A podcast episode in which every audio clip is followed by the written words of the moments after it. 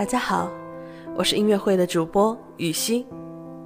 今天跟大家分享一篇文章，来自有故事的蒋同学。别乱想了，不找你就是不喜欢你。你有没有抱着手机整夜整夜不睡，只为了等一个人的信息？你安慰自己，他或许没收到我的微信。或许没注意到我发的朋友圈，最坏的可能性，或许他家 WiFi 坏了，手机也碰巧没网。但其实，他收得到你的微信，也看得到你朋友圈里的心情，可他就是不找你不问你不管你，因为人家并不喜欢你。C C 最近喜欢上一个男生。他们在朋友聚会上认识，互相添加了微信好友。回去后也一直保持着联系。两个人开始从早到晚天南海北的聊天，在 C C 眼里，他们之间总有说不完的话，会跟对方分享生活里的喜怒哀乐，每天临睡前的晚安也恋恋不舍。C C 并不懂爱情里的套路。只是觉得自己喜欢，便一股脑儿飞扑上去。结果，当他表白的时候，男生没有拒绝，也没有接受，依然会回复他发来的信息，接起他打来的电话。但他从没说过想见他，每次也都是西西主动联系他。两个人的关系就这样不清不楚，让西西有些摸不着头脑。有时候，C C 也会觉得这样的相处模式有些奇怪，想找他问个明白。但女生最擅长的就是自我安慰，她总会对自己说：“他之所以不找我，是因为最近太忙吧。他这个人性格就是这样。”直到 C C 在微博上发现，男生给另一个女生的每条微博都点赞评论。但男生从不关注 C C 的微博和朋友圈。C C 哭着问我：“他是不是不喜欢我了？”我反问他：“你觉得他喜欢过你吗？”他不再作声，心里大概已经承认了男生并不爱自己的事实。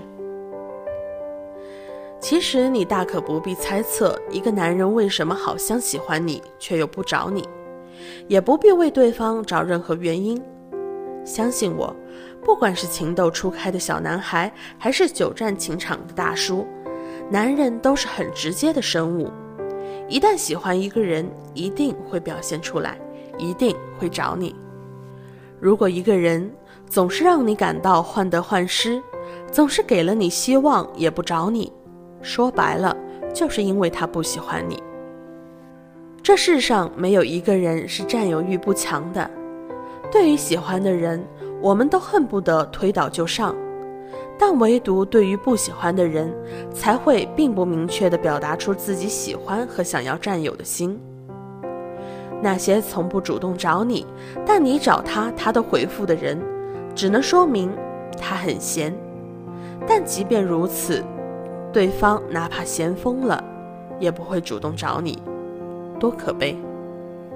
男人的世界里压根不存在出于羞涩和不好意思而不愿意主动找你这回事。他的迟钝，他的慢半拍，只是因为你不是他心里喜欢的人。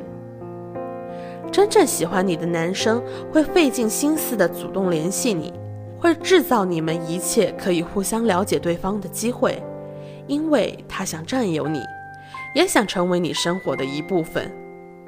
而那些不喜欢你的人呢，真的是连多和你说一句话，真的是连多和你说一句话都嫌浪费他打王者荣耀的时间。